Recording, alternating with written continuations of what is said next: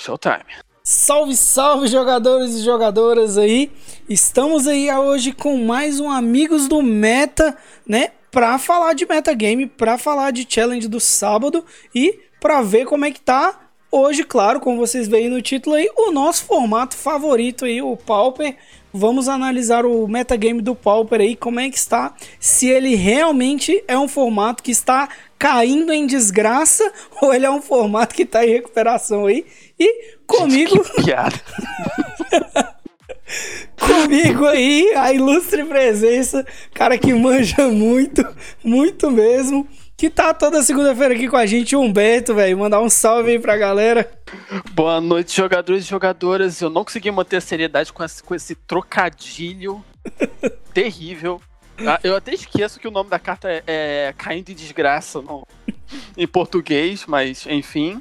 E hoje a gente vai fazer uma análise geral de, de como foram os challenges dessa semana, conversar um pouco sobre o efeito de, de Fall From Favor dentro do formato, de como o formato está se comportando, de como os decks, que as escolhas de decks em geral estão sendo afetadas por esse, por esse card novo. E o que exatamente faz o card ser, ser bom, sabe? É, se você analisar dentro do, do espectro de cartas de Monarca, o fato dela custar 3 gera uma janela de resposta muito menor.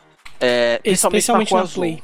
Exatamente. Na Play você pode muitas vezes conseguir estabelecer uma mesa nos primeiros dois turnos para jogar um Fall From Favor que serve como removal e começar a desenvolver ali um, uma bola de neve de card advantage. Exatamente. E aí eu acho interessante uma coisa que eu espero que a gente consiga chegar a alguma conclusão na nossa discussão de hoje aqui é entender a, aonde o Fall from Favor se encaixa. Ele se encaixa em uma carta que ela é contornável dentro do meta e ainda não está sendo contornável. Se ela é uma carta que está dentro do meta e ela invariavelmente é uma carta que você vai ter que lidar com ela, ou se ela é uma carta que tem que estar fora do meta também, né? Eu acho que essas são as posições que uma carta pode vir a ter aqui no Pauper, né? Não só no Pauper, né? No, no Magic como um todo, em todos os formatos. Tem cartas que elas chegam, causam um impacto muito grande e com o passar do tempo as pessoas se acostumam a aquela carta e acabam contornando a gameplay dela. É, tem cartas que elas entram e vieram para ficar mesmo, né? Um exemplo que é, fazendo um paralelo aí com outro formato, é, eu tô achando que o Oco no Legacy ele tá nesse tá se encaixando nisso. Ele é uma carta quebrada, mas que ela veio, ela vai ficar lá ela não vai dar problema no Legacy mais, ela já deu problema, hoje em dia não mais, porque a galera já entendeu como jogar com ela dentro do formato. Não sei se Falcon Favor vai se encaixar nisso aí, ou se realmente ela é uma carta que tá fora da curva, por ser custo 3, por ser monarca, por ser removal, né? Aí eu não, não sei. Então, é, botando aqui alguns exemplos de, de tipos de cartas que surgiram no Pauper no, nos últimos anos que se encaixam nessas categorias. É, um exemplo de carta que chegou para ficar, que teve impacto e chegou para ficar, foi Burning Tree Emissary. Ela, quando chegou, ela explodiu no formato. Ela, assim, você via vários decks surgindo com Burning Tree, tentando fazer a melhor build possível de Burning Tree Emissary. E com o tempo ela se tornou uma staple do formato em, em RDW, Stomp. Então, você tem, assim, você tem esse tipo de carta que você vê ela explodir, depois o formato consegue contornar ela de alguma maneira. É, o outro exemplo, que é o tipo de carta que chega e explode o formato de uma maneira nem tão positiva assim, é, acho que foi o caso do, do Astrolabel. O, é, o Astrolabel, ele era uma carta que, no geral, ele não é necessariamente uma carta quebrada, quebrada, tipo, roubada de ganhar jogo sozinha, mas o que ela fazia polarizava demais o jogo em torno de, do, do próprio Astrolabel. Uhum. E por fim, você tem o exemplo da, da carta que, que é quebrada, que todo mundo sabe que de alguma forma é quebrada e as pessoas usam isso da maneira que melhor convém. É o caso, por exemplo, do recente ao Peregrine Drake. Peregrine Drake, todo mundo sabia que era uma carta quebrada. Só levou um tempo para as pessoas descobrirem qual era a melhor build. Mas todo mundo sabia que era uma carta quebrada. Todo mundo sabia que ele não ia ficar, né? Já sobre o Oco, eu não tô muito inteirado sobre o como tá é, os jogos de Legacy. Eu me entero sobre o formato, mas eu não tenho jogado Legacy. Então, eu não posso dar uma opinião concisa. Sobre o, o Oco no geral, O grande problema dele nos jogos de Standard, de Modern, de Pioneer, é que ele polarizava os jogos em torno dele. Você uhum. fazia um oco e o jogo todo se tornava você precisar lidar com aquele oco. O Fall from Favors é, é possível, em parte, dizer que tem uma dinâmica parecida. Mas isso é da mecânica de Monarca como um todo, não necessariamente do encantamento. O encantamento só faz isso um turno antes do que deveria ser feito. E com uma qualidade a mais, né? Ele ainda tira um possível atacante. Que Sim. se o cara tivesse é, um bicho do lado de lá e você um bicho do lado de cá, e você fizesse pensando, ah, eu vou bloquear, o cara podia remover seu bicho e já era. Ele faz as duas coisas ao mesmo tempo, né? Ele tira um possível atacante ao mesmo tempo que ele te dá a coroa.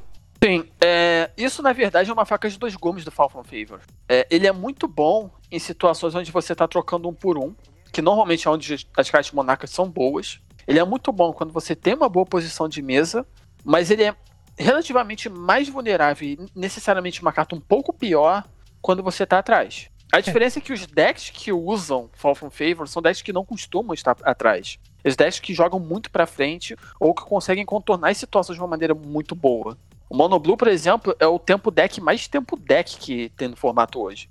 Sim, e ele ressurgiu, né? Renasceu das cinzas graças a uma carta só, entendeu? Graças ao Fall from Favor, o Mono Blue saiu de nunca mais verei você na vida pra um deck que ganhou o challenge, como a gente vai ver aqui, né?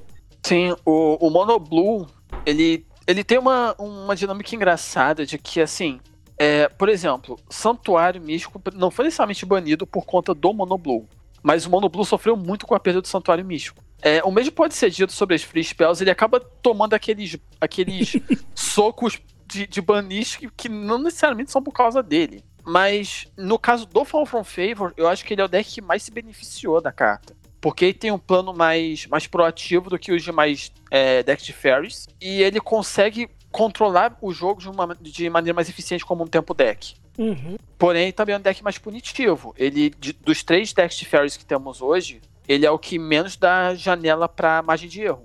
É, exatamente. Ele é um deck muito difícil de jogar, né?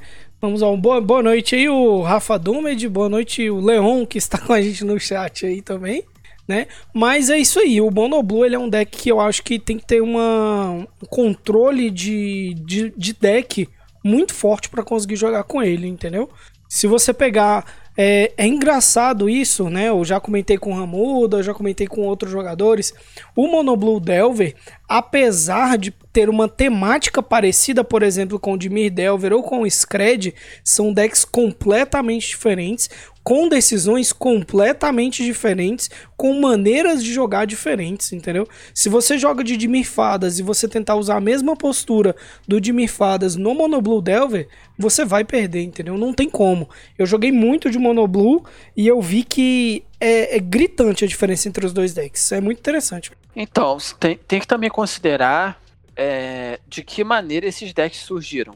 Por exemplo, o o Scratch Fairies, que no caso é o R, ele surgiu basicamente como uma resposta à ascensão do Stomp quando saiu o Burning Tree Emissary. Então, ele é feito para um, ter um, um, plano de jogo mais, menos voltado para ser um tempo deck puro e mais voltado para ser um, um agro control ali que tem um, um, um, pouco de tempo deck. É, é engraçado, é tem gente que não considera diferente. mesmo, né? Tem realmente Sim. gente que não considera o Scred e o, Mono, e o Dimir Delver, né? Eles não são tempo decks. A galera co coloca eles no, no balaio do controle, né? Dimir Delver, se for o Dimir, Dimir, tipo Gurmag, Delver of Secrets, é, ele já foi bem mais tempo deck, ali, principalmente na época do foil. Só que hoje, como a gente tem um, um formato que é meio que voltado para caixa de vantage, é, você ser puramente o tempo deck nem sempre é a melhor opção. Então você precisa optar por coisas como Torn of the Black Rose, ou agora, no caso, Fall from Favor. Assim, é uma, é uma dinâmica do formato. Você precisa estar pronto para aquilo, principalmente em decks que usam poucas criaturas, como é o caso do, do Dimir Delver. Sim. E é engraçado, o Dimir Delver é um deck que eu acho interessante. Ele tem pouca recursividade de, de cartas, de recursos, mas ele é um deck que está sempre no topo. E ele é um deck que premia jogadores que masteriz são masterizados com ele, né? Isso também é uma coisa é, que é interessante. É, eu digo mais do Pauper, mas dos outros formatos também, né? é, maestria com o deck no Pauper, ele vai te deixar em situações muito boas. Sim, é, isso é uma, isso é um estigma, na verdade, de formatos eternos até. É, é sempre bom você. Eu tenho que me lembrar quem foi que falou isso. Acho que foi até o PV que ele comenta. Acho que foi ele que comentou uma vez que é melhor você jogar bem com o segundo melhor deck do formato do que você jogar mal com o melhor deck do formato. Foi, ele fez um artigo.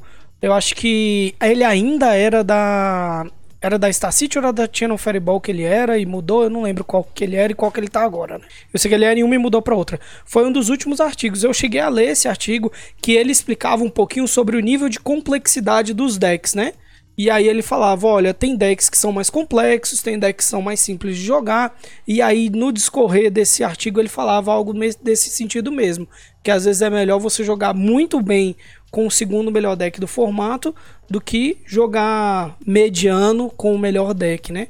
E no Pauper isso é muito premiado, que é uma das análises que e uma das conclusões que eu vou ver um pouquinho aí quando a gente for falar dos challenge, né? É, boa noite ao Ruldon aí. Rudon comentou aí, meu ponto de vista sobre essa diferença é porque o Mono U seria tempo em seu melhor esqueleto. O B tá bem control e o Scred Delver como um mid-range. Né? E aí, você concorda? Eu tô pensando.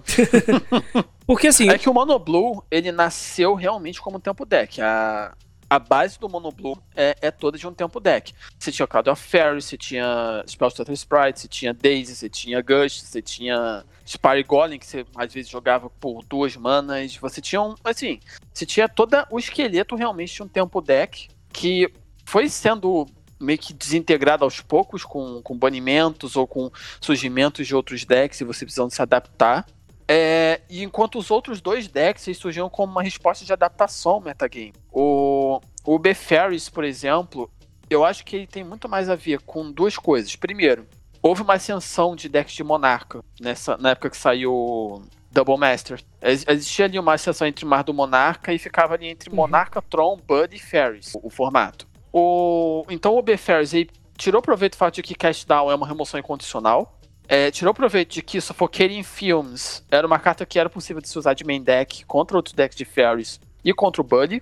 E uhum. conseguiu colocar isso numa, numa base mais ou menos parecida com a do Scratch Ferris. É, então eu colocaria o Scratch Ferris e o OB Ferris mais ou menos no mesmo patamar. Sim. O, o OB Delver, é, hoje ele encarna um pouco mais realmente essa questão do controle. Você primeiro segura, você tem dois tipos de play normalmente contra o Delver, com o Delver. Primeiro, você faz a tua ameaça e torce para todo o alinhamento de, de cartas na sua mão, compras de, de que você vai fazer, trips, fazendo aquela ameaça ganhar o jogo para você em alguns. A outra é você trava o jogo do oponente, entre aspas, com, com counter, removal, é, faz um setup bom com suas trips para você ter mais recurso, e então você faz uma ameaça. Esse, esse segundo é, é um plano de jogo de control. Sim. Só que é natural o tempo Dex também ter esse, essa, essa dinâmica. É, inclusive... é natural você Desculpa. Não, pode falar, pode falar, pode terminar raciocínio. É natural você você responder as ameaças do oponente e depois, e depois ou até durante esse tipo de resposta você fazer a sua ameaça. Death Shadow operava assim, é... o Grisis Delver do Legacy operava assim, o Temur Delver tecnicamente opera assim. Sim, e, e essa para mim é uma diferença no caso entre o ZUX e o Monoblue. O Monoblue antes do Fall from Favor, é, ele só tinha uma linha de jogo ou você faz a linha de jogo tempo é, fazendo ameaça no early game e a partir daí você tentando agredir o oponente e atrasando a play dele ao mesmo tempo, ou você não ganhava.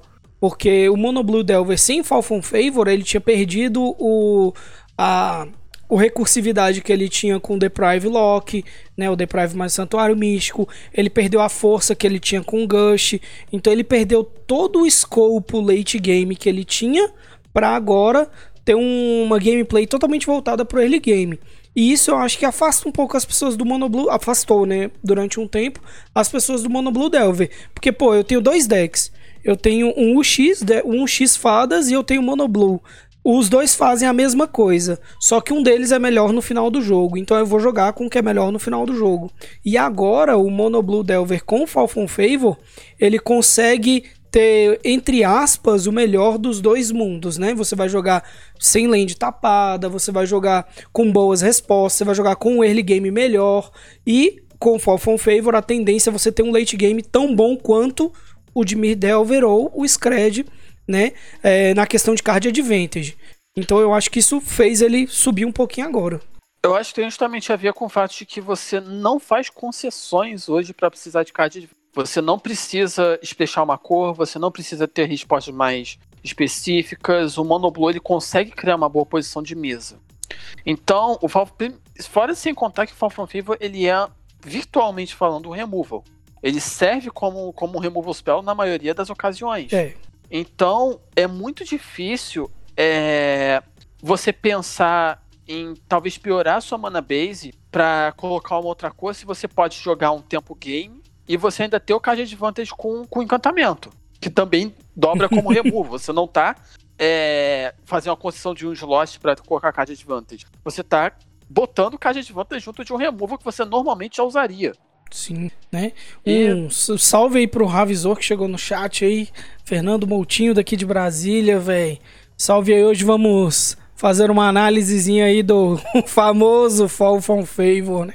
Estamos falando do Monoblue e do Zuxis, que são os dois decks mais é, preponderantes e beneficiados é, com o Fall from Favor. Não que outros não tenham sido, né? Inclusive o famoso Affinity aí. Apesar de que antes de falar disso, né, o Gil comentou aí, Monoblue tem um único problema também, né? Um outro problema dos outros é a fragilidade do sideboard. Como você tá jogando só com uma cor e jogando só de azul, que azul a gente sabe que não tem os melhores sideboards aí, né? É uma concessão. É mais uma outra concessão que você tem que considerar fazer. É melhor você piorar sua mana base e talvez ter um início de jogo mais lento a fim de ter uma resposta melhor no side? Hoje, particularmente, eu diria que sim. Sim. Mas porque o formato está sendo mais voltado para azul. Você precisar ter, ter respostas, por exemplo, Pyroblast, é, é importante. Você não pode contar só com Dispel, por exemplo, para lidar com, com decks azuis. Você não pode contar só com Anu. Uhum. Então, você precisa dessa, dessa combinação. Talvez Electricer e Pyroblast, Dispel. Mesmo assim, eu não sei se o Izet Fairies é a melhor versão hoje do deck. Mas se eu fosse escolher uma, o que mudou, mudei de opinião de semana passada para cá, inclusive, é que se eu fosse escolher uma versão, seria dança, o Izet Fairies. Dança, dança, Helminho, dança. Oh, valeu pelo follow aí, Gil Anselmo, né? Grande Gil, a lenda daqui de Brasília, velho. É, cara, interessante, porque assim, como eu te falei, é, eu jogava de Monoblue, eu joguei muito tempo de Monoblue, é, e hoje eu jogaria de Monoblue, eu escolheria o Monoblue, mas eu entendo, como eu falei, eu entendo que ele não é um deck que tem uma play para todo mundo, né? Eu vi inclusive a live do Ramuda que ele ficou indignado com o próprio Monoblue, porque ele é um deck que é, o seu pensamento de jogo ao longo do game, ele tem que ser um, você tem que ter um gameplay, você tem que ter uma linearidade para jogar com ele. Se você foge um pouquinho da linearidade do Monoblue, você não vai conseguir voltar ao jogo. Que nem o, o B Fadas tem. Às vezes você toma uma decisão errada no B Fadas, aí você vai lá, consegue comprar um cash down, dá o removal no bicho do cara e você consegue respirar e voltar pro jogo. O Monoblue não tem essa. Ele é um deck muito, para mim, eu particularmente acho que ele é um deck muito alinhadinho que às vezes uma, um snap errado que você deu, você vai perder, um counter na mágica errada você vai perder, porque os recursos deles são muito, como você falou, limitados. Você está abrindo mão de uma segunda cor para ter mais velocidade. Então você tem que aproveitar isso e maximizar os seus recursos, né? Dos três decks de, de Fairies, o Monoblue é o mais punitivo ele é o que mais vai te punir justamente por ele não ter um, um removal específico, um, uma coisa que você pode usar para meio que corrigir a sua falha no, naquele momento, seu erro. É, ele é o mais punitivo dos três decks em você jogar se você não tomar decisões certas. Uhum. É, exatamente, é isso, isso eu concordo, né? O Bruno Terra falou, a Wizards precisa lançar um global azul. Que isso, velho? Mas global mais não. Mais próximo disso é que vai ter um dia, talvez, mas eu acho duvidoso, seria um Eterize. É, eu queria uma. Tem uma cartinha azul é, que dá dano, né? Dá dano mesmo, assim. É, Sonic Blast. é, eu, eu queria algo do tipo Psionic Blast aí no azul, no Pauper. Não, não Psionic Blast, claro, porque é 3 manas, 4 de dano. Seria absurdo demais, eu acho, apesar de ser 3 manas. Meio pesado pro formato. Mas eu acho que seria uma carta que se o azul tivesse um dano direto aí, aí o negócio ia mudar. Eu vou fazer uma rápida pesquisa aqui de uma carta. Não, não é comum. É, eu pensei em Mind Bomb, mas é incomum. É incomum, Mind Bomb é Então- duas azuis, né? Uma azul. É uma azul. Ah, sim. Uma azul, 3 de dano. Cada jogador pode escolher prevenir. É, peraí, deixa eu ver. Pagar errata, 3 porque ou tá, prevenir. Tá tudo errado. Tem uma outra. Não, ele pode descartar até 3 cartas. Eita. Au. É, o Ravzon falou, contentes com esse charme. Exatamente. Mas assim, é, a ideia do, do próprio Monoblue, pra, pra gente ver, que eu acho interessante, que, como eu falei, ele é um deck que premia quem jogou bem, né? E aí eu queria começar falando do challenge de sábado, que é justamente sobre ele, né? Sobre a estrela do sábado aí, na minha opinião, que é o Monoblue, velho. Olha só, no challenge de sábado, o Monoblue levou, velho, a melhor, gente. E sem Delver, né? Pra que Delver? Sim, é o, é o Mono Blue Fairies, né? É. E pra mim faz sentido, assim, retirar o Delver desse tipo de lista e priorizar o nú- número maior de Spire Golem, porque se você fazer a conta, você tem 18 lands e 19 com. São 22 com 18. Metade do seu deck não flipa pra um Delver. É. Então, o, o custo de, de você, às vezes, fazer um Delver na 1, ao invés de fazer, por exemplo, uma, uma Fairy Sea, um Fairy Miscreant, acaba sendo muito pior do que você fazer um Delver na 1. E até mesmo se ele flipar e tomar um removal, ainda acaba sendo um problema. Sim. Então, pra mim, faz sentido você focar nesse plano de, não, vou aumentar o número de Fairies e subir o número de Spire Golem, porque é um card que bate bem e bloqueia bem no formato atualmente, é, para aumentar a efetividade das Spell Stutters e aumentar a, a interação com. Sim, exatamente. Uma coisa que eu achei interessante também dessa lista do Mogged, que fez primeiro lugar, é que uma coisa que estava sendo comum nas listas de Monoblue era usar Deprive, né? E aí ele abriu mão do Deprive para usar quatro Frantic Inventory no lugar, né? Então ele é um deck que tem card advantage caso ele não precise do Fall from Favor. Mas se tiver Fall from Favor mais Frantic Inventory, ele é um deck que consegue tá sempre à frente no jogo, né? Na, na questão de card advantage. Sim, no, no formato hoje é mais do que, do que obrigatório você ter algum jeito de você colocar de, na frente de card advantage. Assim, não, não basta você só ter um plano de jogo, botar quatro Fall from Favor ali e torcer pra dar certo. Você precisa manter o, o fluxo de cartas vindo mesmo com ou sem Fall from Favor. O, o Raviso, ele comentou que ele gosta desse estilo de sideboard, de três cartas de cada. É. E, cara, te falar, eu, eu acho esse tipo de sideboard ideal. Pra mim, um sideboard que tem dois, três cartas de cada é muito melhor do que um sideboard que tem vários one-offs. Apesar de que, na teoria, é, não necessariamente teoria, mas na, na prática, você vê muitos mais decks sucedendo usando um- alguns one-offs do que necessariamente alguém que usa três de cada. Uhum. É interessante, né? É, eu prefiro isso porque, sei lá, na minha cabeça é o seguinte: eu vou colocar um anoff que vai funcionar contra o Bully. E aí, imagina, se eu coloco no deck não vem, ou se eu coloco no deck vem na hora errada. Eu também prefiro de mais qualidade de compras do que de de variedade de decks, né? Eu vou ter ali um card contra um deck, outro card contra outro. No fim das contas, se você não pegar aquele deck também, você vai ficar sem side. O side aqui ele tá bem redondinho pra mim, né, velho? Você tem três Stormbound, três Coral Net, três Blue Elemental Blast, que é o único defeito desse side, na minha opinião. Três Anul e três Gutshot. Então é um side bem redondinho. Ele é um side bem genérico na- também, na minha opinião. Mas funcionou, né? Então, eu tenho uma, uma teoria de, de como você deve montar o seu sideboard, mas eu acho que se eu for falar disso, é, eu, vou, eu vou passar uma hora falando, dando palestra e aula aqui. Então, eu vou deixar para dar um resumo disso posteriormente, no final da live ou alguma coisa assim. Sim. E aí uma coisa que eu achei legal também é que é sabido, né? Que Affinity é uma bad match pro Monoblue. Eu queria muito ter visto o jogo, porque o segundo lugar foi um Affinity, né? Então, sobre o Affinity tem. eu- isso eu posso falar pela minha experiência no, no último Pauper Series que teve. É, o Affinity, ele tem duas faces sempre. A primeira face, você joga com um deck e ele parece o melhor deck do. sem, sem dúvidas, principalmente com Fall From Favor. Meu único arrependimento no- nesse evento foi não colocar mais Fall From Favor. Mas, enfim, ele às vezes parece o melhor deck do mundo. E há momentos em que ocorrem uma de duas coisas. Primeiro, é, você começa a pegar muito deck que tem muito hate. E aí Famoso. você meio que estraga o seu plano de jogo, porque, assim, você não sobrevive, por exemplo, a um Shenanigans na 2, quando você tá na draw. É, Você não sobrevive a um Gorilla Shaman. Então, o Affinity tem essa fraqueza crônica. E o segundo é quando o deck resolve não funcionar. eu, eu tive um jogo no, no Pauper Series que eu comprei todas as minhas pedras de mana e nenhuma ameaça. Eu tive jogos onde eu comprei quatro Totcasts sem, sem fonte de mana azul. Então, o Affinity ele tem essa, essa crônica estranha de que às vezes ele simplesmente não vai funcionar.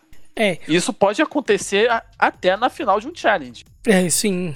Verdade. E contra Monoblue é um deck que não vai perdoar, né?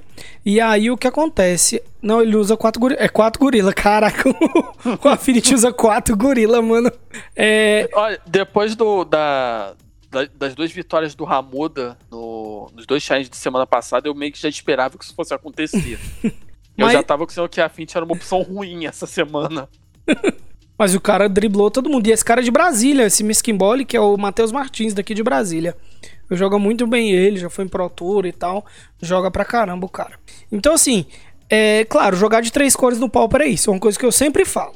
Cara, você tá jogando de três cores no Pauper, você tá suscetível a zicar de cor, você tá suscetível a certos problemas. Agora, coisas interessantes que eu acho do Affinity, que é o que leva ele a essa jogada que você comentou, é o seguinte: ele é um agro, ele tem muitos draws, mas ele só tem draws, ele não tem card selection, né? Então ele deixa com que a variância do universo haja sobre o próprio baralho. Então, cara, você pode usar um, uma Chromatic Star, um Tog Cash seguido de um Prisma. Você pode comprar quatro cartas seguidas, que não é a mesma coisa do que o às vezes o Monoblue dá dois Ponders, entendeu? Com dois Ponders ele provavelmente viu mais carta do que você nas quatro. Então ele consegue ter seleções de cartas melhores. Então, late game, especialmente, né? Quando chega no late game, você quer comprar só coisas boas. E aí, cantrips fazem um papel muito mais importante do que card advantage, que é o que esse deck tem, né? Inclusive, esse deck tem a, o novo normal, como a gente tá falando de novo normal, o novo normal do Affinity está presente nesse deck, né? Que é o Core Skyfisher, que antes era algo presente só no nos nos Boros Monarca e agora não. Agora o Affinity mudou a sua estratégia, ele abandonou a versão Temur, que é uma versão mais rápida, mais agressiva, mais mais frágil e pior late game, talvez por causa de cast down, né? Com a chegada de cast down, eu acho que aquele tipo de Affinity não tem muito mais espaço, onde agora você sabe que os seus bichos vão morrer, então você tem que fazer um bicho e trocar. Você tem que fazer um Core Skyfisher e dar um draw. Você tem que fazer uma Traba e dar um draw. Então todas as emoções do cara tem que ser trocas ruins e desfavoráveis para ele. Então eu acho que essas mudanças fazem com que o Affinity se torne um pouquinho melhor. O Ravzor falou, corta aí pela interação do Fall Favor. É interessante porque, na verdade, o Core Skyfisher já estava na lista. É, antes do Fall from Favor chegar, né? Não sei se você acompanhou esse, essa parte aí, Humberto, que o Carves chegou a fazer um 5-0 com o Core Skyfisher no deck. O deck era chamado até de Boros Finity, que ele parecia bastante mesmo o Boros nessa questão de tentar aproveitar ter card advantage, né? Inclusive também trocou, trocou Brata- Batracoid por recruta. Então ele é um deck que mudou o seu jeito de jogar, né? Então, é, a interação do Affinity com Core Skyfish, na verdade, começou ali na época do, do Astrolabel. Que surgiu uma variante que, que usava artefatos com Core Skyfish, com, a com, enfim, Snowball e tentar matar no combo às vezes. É, mas sim, ele já- o Skyfish já aparecia antes com uma. O que acontece? Você troca velocidade do que o Affinity normalmente teria por um, uma espécie de en- mecânica de card advantage que pode te, te recompensar no late game, que inf infelizmente ou felizmente, depende do ponto de vista, é, o Affinity tem levado seus jogos pro, mais pro mid late game do que estourado no early game como era antigamente. É, mesmo porque agora, sei lá, se você estourar, vamos assim dizer, você conseguir fazer um Mira Enforcer no 2 ou no 3, o cara vai lá e dá um cash down e todo o seu plano Exatamente. de jogo foi por água abaixo. Você vai ter uma criatura 1 barra 1 na mesa, Uh, no caso, antes era um Flare Husk, você ia ter, sei lá, você conseguia fazer um Mira Enforcer no 2 ou fazer um Carapace Forger no 2. O cara dá um cash down e você volta e fica muito atrás no jogo. Então, o gameplay de Card Advantage, mesmo porque eu acho que isso é para onde o Pauper tá sendo, pra, tá indo, né? A, a gente vê em outros formatos, é, eu posso até estar tá equivocado nessa minha análise aí, você também joga outros formatos, você pode dizer um pouco. Eu acho que o Pauper está indo na contramão dos outros formatos. Quando eu vejo os outros formatos indo para uma, uma linha de power level aumentado, né? Então você vai ter cards de impacto na mesa que viram o jogo ou que ganham o jogo. É, o Pauper não, o Pauper eu tô vendo indo para outro lado, um lado mais pro card advantage, né? Um, onde as micro decisões é que vão definir a partida. Mais do que ele sempre já foi, né? Como ele tem um power level um pouco mais baixo, tirando um, sei lá, uma Tog Fling que entrou, impactou na mesa e você ganhou o jogo, que é um combo, né? Tirando esse tipo de jogada, o Pauper ele é ali grindado, né? Um Pauper ganho, é, na unha poucos jogos são ganhos na explosividade aí, né? Que, tirando um Red Deck Wins ou dois Mini Enforcer no 3, alguma coisa assim, que ainda assim podem ser contornáveis no Pauper, e aí você volta para esse tipo de jogada. Então eu acho que pelo menos agora na monarquia mais ainda, né? A famosa monarquia aí do Pauper, é, o Pauper ele tá se tá indo pro rumo do late game. O early game não tá sendo mais importante pro formato, então eu acho que uh, priorizar card advantage com cartas como Core Skyfisher, como Traben Inspector é melhor do que você priorizar a utilização de Carapace Forge é, e outras cartas mais agressivas, né? Eu concordo sobre essa, essa inclusão de que você precisa hoje de mais card advantage do que, do que antigamente. Só que tem uma, um ponto que eu acho importante falar sobre outros formatos. É, se você olhar hoje, por exemplo, o, o, Modern, vamos usar o Modern aqui como exemplo, é, as cartas que hoje são voltadas para Power Level são, no geral, cartas que geram muito card advantage. O Ura é uma máquina de card advantage em, a todo momento, sabe? O, o Omnath, ele permite você virtualmente dar um time walk no seu oponente se você fizer o, o landfall de gerar mana. Então, é, é uma mistura tanto de você fazer a tua bomba primeiro, antes do oponente, como de você acumular muito card de vantage com as cartas que você usa. O, o Sultai Reclamation do, do Pioneer funciona da mesma forma. É, não posso falar muito do Legacy, infelizmente. Mas. Só que aí, no, na questão do, do Modern do Pioneer, a gente tem dois tipos de decks. A gente tem esses decks explosivos de card de vantage e a gente tem os decks que tentam ir por baixo desses decks o Pauper, ele tá começando a carecer, de certa forma, dos decks que vão por baixo. Eu não sei dizer se é uma, uma junção do fato de que Fall From Favor e Fire Cannonade saíram na mesma edição e o formato acabou indo demais pra mecânica, ou se é uma questão de que a gente não tem um, uma qualidade de cards tão boa a ponto que a gente consegue ter determinadas decks conseguem ir por baixo de maneira tão eficiente sem ser com uma combinação específica de cards. A gente não tem ameaças individuais muito fortes. A gente tem combinações de cartas que basicamente criam, sabe, situações muito desfavoráveis para o oponente. O, o Stomp é assim, o RDW é assim, o Afin agora tá mais voltado para cartas diferentes, mas ele era assim, o Boggles é assim, o, o Heroic é assim. É, Nosso, nossos decks que vão por baixo, ele é, não são tipo, olha, vou fazer aqui um. Deixa eu pensar no exemplo. Vou fazer aqui um Death Shadow 7-7 na, no turno 3 e se vira para responder isso depois que eu te dei dois Tot Seize. É. Nem se você fizer um Gourmag no turno 3 aí, seguido de dois Duras, não vai ser o suficiente. Não, porque o, o, o, cara pode fazer muitas outras interações. É muito difícil você é, ter uma ameaça individual muito forte. Aí eu acho que, como você comentou, a única saída que o Pauper tem hoje, ou pelo menos a única saída que eu vejo, é o Boggles, né? Que é o deck que tá em ascensão no momento, né? Ah, porque ele justamente, por ser hexproof, ele foge do cast down. E, e o Boggles, ele é um deck que para mim, tanto que ele tá aqui em sexto lugar né, nesse campeonato, ganhou na semana passada, não, semana passada não, semana passada só deu Ramuda, né? Na, na semana retrasada ele também ganhou, ele tá sempre no top 8 aí agora, porque ele é um deck que enquanto a galera esquece dos éditos, o Boggles vai brilhar, né? Ele faz, ele não interage com o Fall from Favor, é, e ele é a única resposta rápida pro formato, né? Então, o, o Boggles, como você falou, ele tem como principal ponto positivo o fato de que ele não sofre com nenhuma emoção pontual.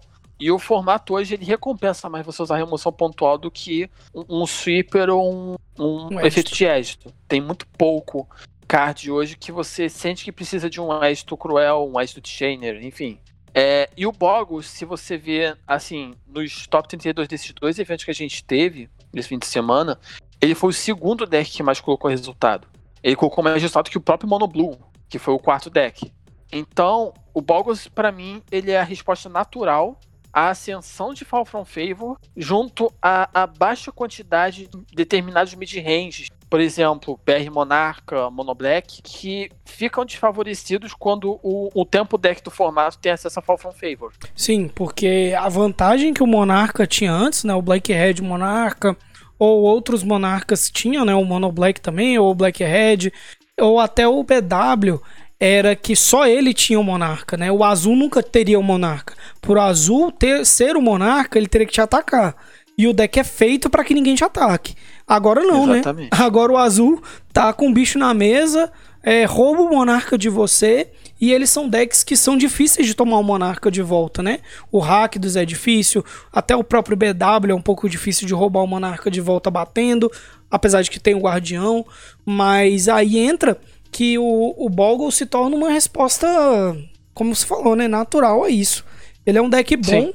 no formato, uh, não tem muita resposta para ele, tanto que se olhar no top 8 mesmo, né? Uh, não tem nenhum deck de edito no top 8, né? Eu acho que não. Não, Deixa não tem, ó, porque aqui. o top 8 foi. Tem não? não, foi tem não. três Trons, um Boros Agro, né? Uh, três Trons, um Boros Agro, o Boggles e um Burn. Então, o Boggles ele se torna uma resposta muito boa pro, pro formato. Boa, sim, entre aspas, porque você falou que foram quantos no top 32? Tinha falado? Foram oito. Oito Boggles no top 32? Oito Boggles. Cara, então, oito Boggles no top 32 de sábado. Ele só ficou embaixo. Não, desculpa, não foi de sábado, foi nos dois eventos. Ah, nos dois eventos, né? Isso. É, ele só ficou embaixo do, do Tron. Que o Tron foram nove cópias. Oito, só dar uma olhada aqui, ó. Caraca, oito. Oito de 15 decks. De 15, não, de 13. De, de 12 decks que jogaram. Foi 12? Só confirmar aqui. Oito de. Oito de 12 decks, velho é um resultado muito positivo, entendeu? Cara, Sim. de 12 Boggles que jogaram os dois finais de semana, 8 fizeram top 32. Então, mostra que realmente não tem resposta para ele no formato e ele tá em ascensão. Aí a questão é, será que vai virar? Será que o BW vai conseguir jogar? Porque a questão é, o BW e o Rakdos vão conseguir ter frente ao Boggles. Mas será que eles vão ter frente aos outros decks a ponto de valer a pena ameaçar de Rakdos ou de BW para um challenge aí? Eu acho que não. Então, o para mim hoje o BW Monarch ele é um bom metacall. Ele tem todos os instrumentos que são necessários para você, um, conseguir manter o monarca, dois, conseguir roubar o monarca, três, ter board wipe para segurar os agros, o, ou até o Boggles, no caso, uma pestilência grande o suficiente consegue lidar. Enfim. É, então, assim, e principalmente você tem o Guardião do Pacto das Guildas, que para mim hoje é um dos casos mais relevantes que tem no formato, porque ele é muito difícil de remover, tão difícil de remover quanto um Boggle, e ele não toma, em ocasião alguma, um Fall from Favor e sempre vai te roubar o Monarca, porque é muito difícil de bloquear também. Sim, e. Ironicamente, o, o Boggle é o único card que hoje jogam muito que consegue bloquear ele. É, inclusive. E assim, o, o Ravenger, né? Também joga vários formatos free aí, ganhou o Pauper Series de BW, pegou o vigésimo lugar no sábado, né? Então pode ser uma boa resposta, né? É, duas coisas aqui que eu ainda queria comentar no do sábado era sobre o Boros e pô, o Boros Bully, né? E o, uhum. o esquecido, né? O odiado e esquecido Tron. então, começar pelo Boros e suas decisões interessantes de deck building. Sim, o novo Boros aí, gente, tá usando 4 Pyroblast, né? Não é mais novidade, porque foi na semana passada, o cara fez 5-0, né? Aí a lista saiu tipo segunda-feira na semana passada, com Boros Bully com 4 Pyroblast de main deck. E aí a, o natural é no challenge alguém vai testar isso aí. Testaram e deu bom, velho. O cara ficou em quarto. Sim, e se você ver um side, eu acho que ele ainda tem três Red Elemental Blast é, no meio. Mais três então, Red Elemental ele, Blast. Ele, ele, tem sete efeitos de, de hate de azul. E no, no metagame atual, para mim, meio que faz sentido isso. Principalmente no Boros Bully. Porque uma outra edição que, que o deck teve, que, que, que esse jogador usou, foi Fire Prophecy, que é uma carta que te permite tirar uma carta inútil da sua mão para comprar outra. Além de servir como removal. Então, entre essa carta e Faithless Looting, é muito difícil do Pyroblast ficar morto na sua mão. Às vezes até, assim, em ocasiões muito estranhas, mas você pode até usar o Pyroblast na sua própria permanente para dar um trigger no Secret of the Way. Então, acabou sendo a minha escolha certa. Eu não vou dizer que é a melhor escolha possível, mas foi viável, pode continuar sendo viável, principalmente se Fall From Favor continuar jogando. E é isso. Eu não sei muito o que dizer sobre. Para mim, essa, essa lista em particular, eu fiquei bem curioso com ela. Sim. Eu sou capaz de jogar com ela em algum momento. Então, é, duas coisas sobre isso. Primeiro, esse metacall aqui é, não é um metacall de, de hoje, né? Esse não é um metacall de Fall From Favor. O, os Trons já vem usando um Pyroblast de main deck há, há semanas aí, meses até, né?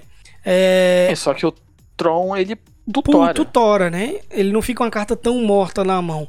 Mas agora é o seguinte, a questão é, é primeiro a ideia é será que o deck pode abrir mão de quatro cópias de uma carta ruim e ainda assim o deck vai ser bom? É, eu tô jogando com ele, né? Eu tô jogando uma liga de Boros Bully. É, eu joguei três jogos ontem e eu tô 3-0 até agora. E eu peguei só um deck azul e foi a partida mais difícil que eu peguei no, no game, entendeu? Então é interessante ver porque ele vai te punir o game 1 contra alguns decks, né? Mas ele vai te melhorar o game 1 contra decks importantes. Algumas pessoas já falavam que assim, ah, não precisava, porque o Boros Bully já é um deck bom contra os decks do X e tal, mas eu não sei com a adição de Fall from Favor, eu não sei até que ponto ficou continuou sendo uma carta boa, né? Mas eu sei que o que eu joguei até agora também não é uma grande gama de partidas, né? O Boros Bully eu senti que ele é sim um deck consistente o suficiente para você abrir mão de quatro cartas. Isso é bem interessante. E eu gostei muito de Fire Prophecy, muito mesmo. Porque antes era o Abrade, né?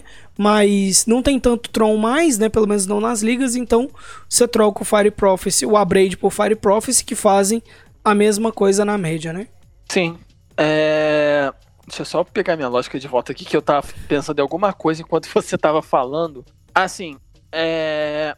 tem uma outra questão também de que dentre todos os decks de Pauper que, que, jogam hoje, que fazem resultados hoje de maneira expressiva, o, o Boros Bully ele é o deck mais apto a fazer esse tipo de, de mudança. Porque ele tem muitos meios de você reciclar os seus cards, você tirar um card ruim da sua mão.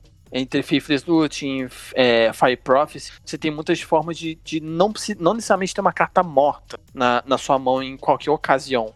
Ou pelo menos não na maioria das ocasiões onde você normalmente teria.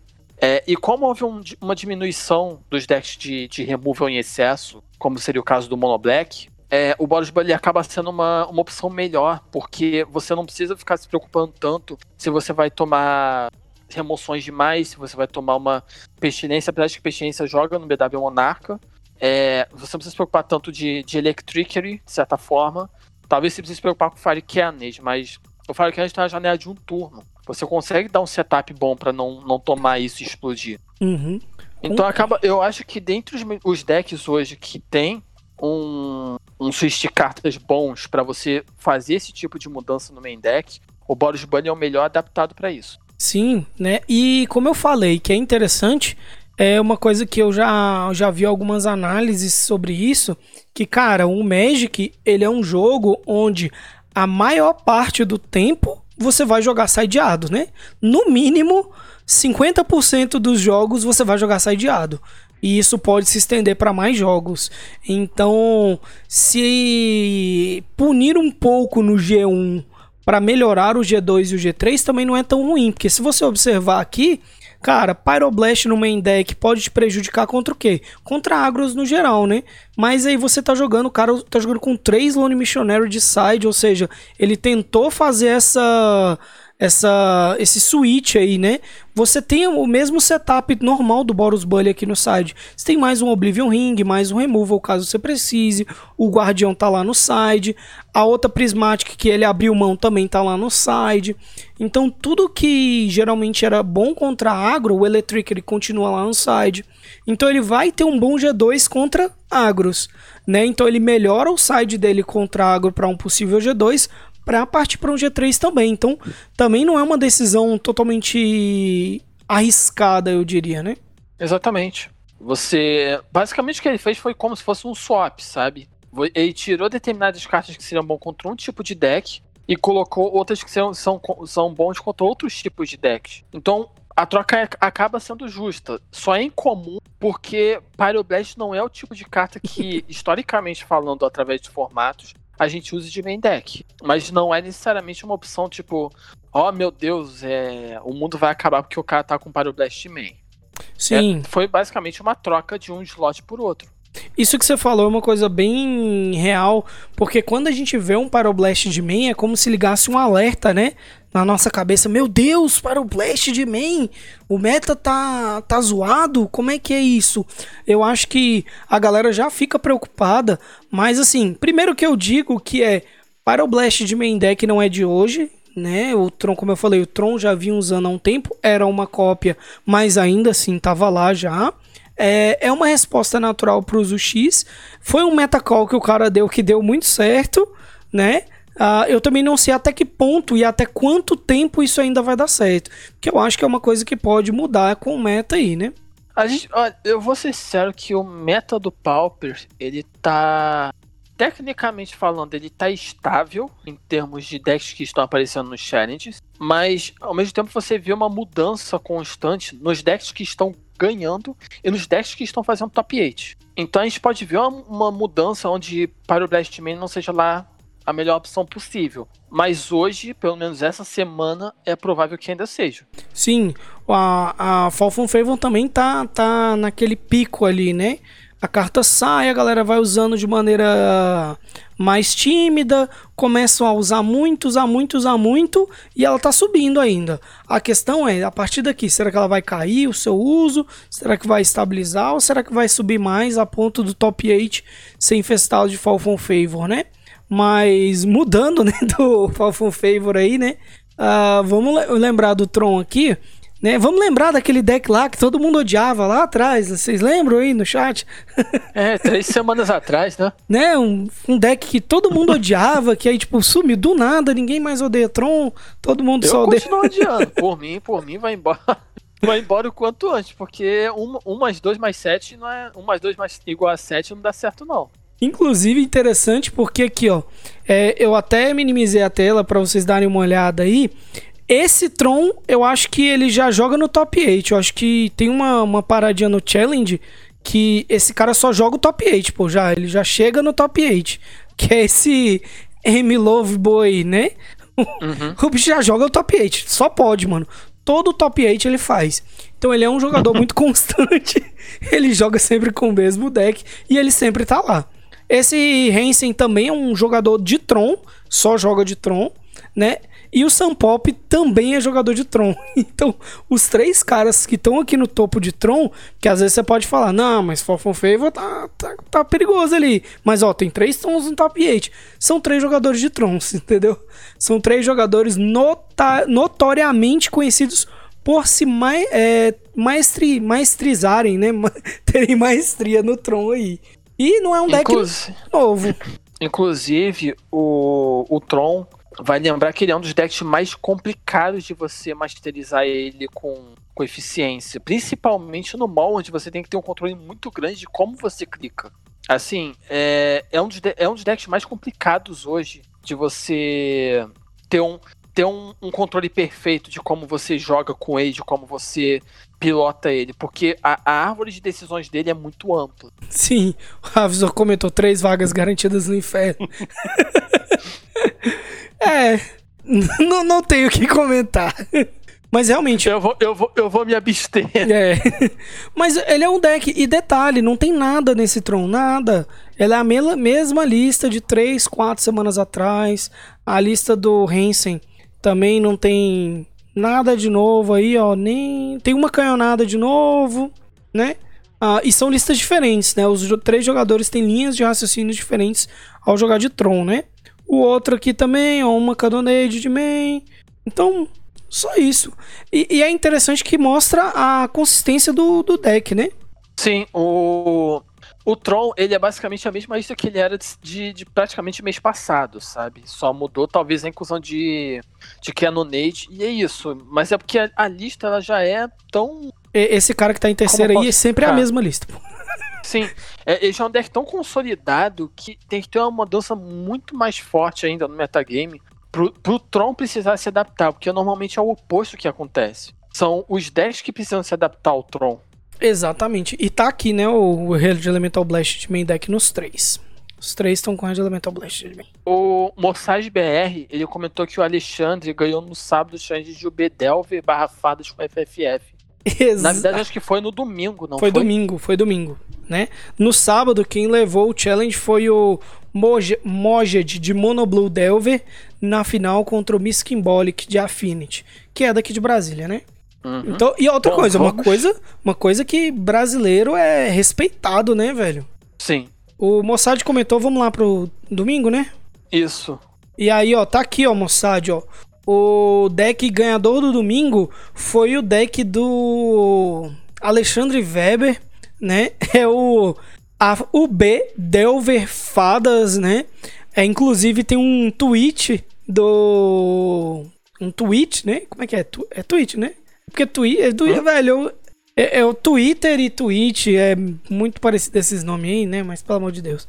É, é, tem um Twitter lá do, do Alexandre Weber que ele comentou que tava com saudade de jogar Yu-Gi-Oh! E ele fez um deck com a restrição de usar somente três cópias de cada carta. Pode parecer estranho, mas ele manteve isso mesmo, até na base de mana. então é três Evolving Wilds e três Ash Barons, não é quatro Evolving Wilds aqui, né? então, por partes, é... o Raviso ele comentou que o Weber é a prova de que a chuva de carta de Vantage é tão grande que você não precisa de quatro cópias de, K, de cada. Eu já acho que isso é uma decisão muito consciente. É, eu acho que a gente se prende muito, assim, quando tá construindo deck para jogar um torneio, que a gente precisa. Ah, não, tipo, por exemplo, Counter Spell. Ah, não, preciso colocar quatro Counter Spell porque é Counter Spell.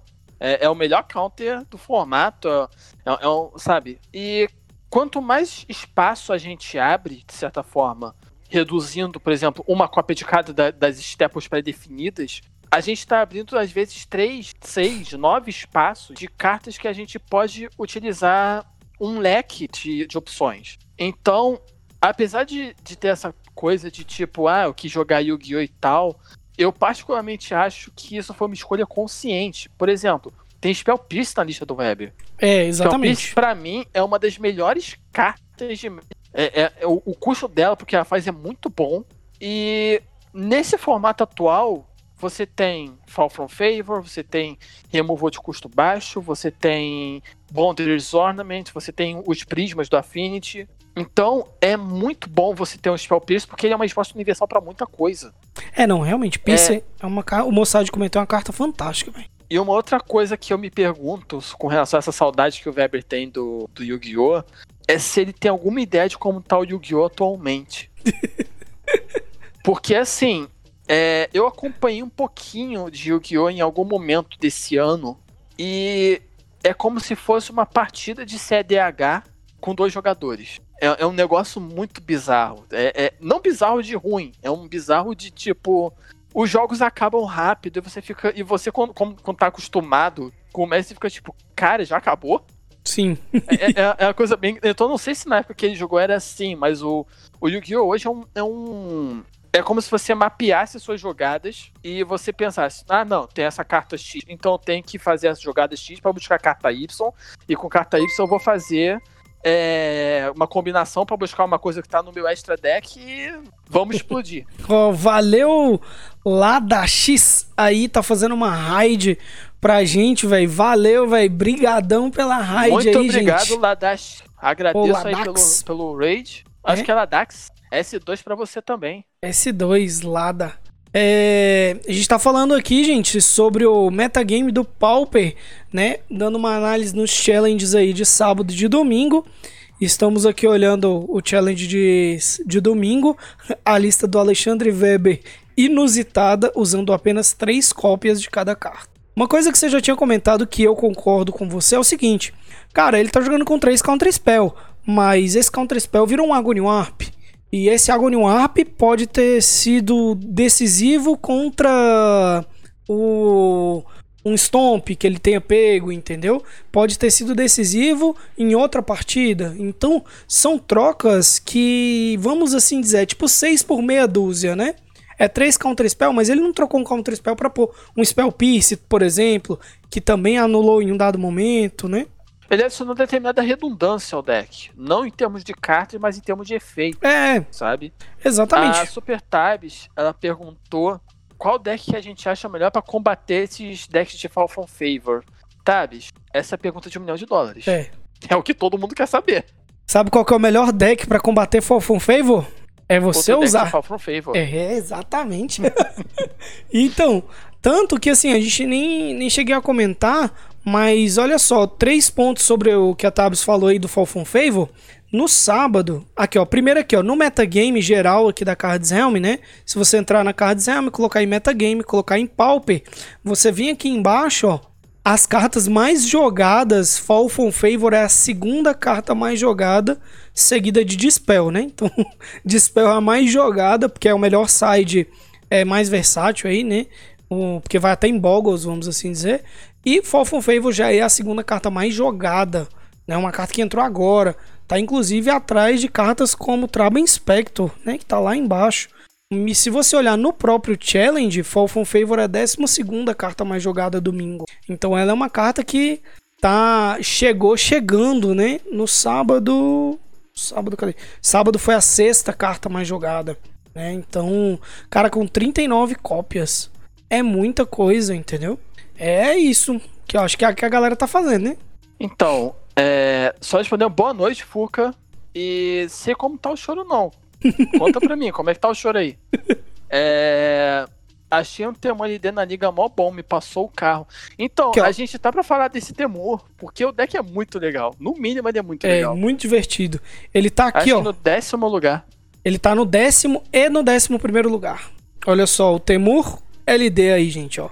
Deckzinho novo. Isso também é interessante. Com a chegada de Fall from Favor, né? E não só esta carta no formato, com a chegada de Commander Legends como um todo, vários decks ainda podem surgir. A galera ainda tá meio tímida, buildando ainda, né? A Super Tevs comentou, né? O Temur LD, Cascade, LD Muldrifter. Inclusive é interessante porque a primeira versão desse deck, né? Desse deck LD aqui, quem jogou foi o Ramuda. E o Ramuda, ele jogou com uma lista puro RG.